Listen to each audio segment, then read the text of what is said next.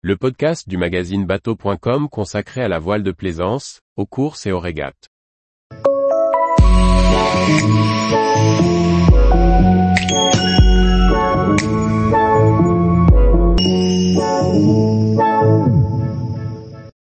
Penduic VI bénéficie d'un refit en profondeur avant son tour du monde. Par Chloé Tortera. En vue de l'Ocean Globe Race, course autour du monde en équipage avec escale, Penduic VI a subi un long chantier automnal avant sa remise à l'eau le 14 décembre 2022. Désormais, Marie Tabarly et son équipe vont participer à plusieurs courses d'entraînement. En septembre 2023, Marie Tabarly, fille du mythique marin, prendra le départ de l'Ocean Globe Race, un tour du monde en équipage avec escave réservé aux voiliers des années 70 et 80.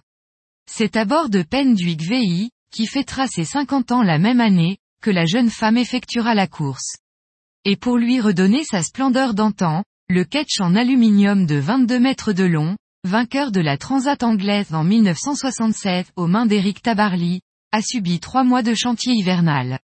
Tout a été démonté et inspecté, certaines choses changées, comme l'explique Marie Tabarly, la carène, le gréement dormant et l'intérieur ont été refaits. La structure aluminium a été inspectée et assainie. Tout cela en respectant le meilleur équilibre possible entre le temps imparti, le budget et la recherche de performance. Le nouveau jeu de voile sera livré plus tard dans l'année.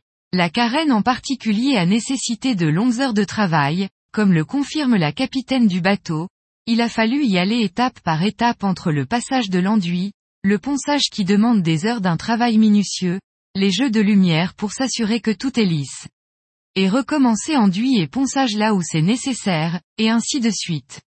Ça a été tendu, la main-d'œuvre pour travailler sur ce genre de bateau est difficile à trouver, il nous a manqué un peu de temps pour que le bateau retrouve 100% de son potentiel. Mais il est déjà très, très propre. On a mis une laque brillante pour la première fois, il est magnifique. Bref, on a mis les petits plats dans les grands pour ses 50 ans.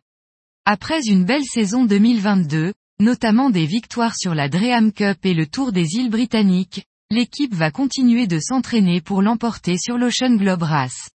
Un entraînement hivernal débute ce mardi 20 décembre 2022. L'équipage a quitté l'Orient pour Lanzarote, d'où ils prendront le départ de la Rorque transatlantique Race le 8 janvier prochain.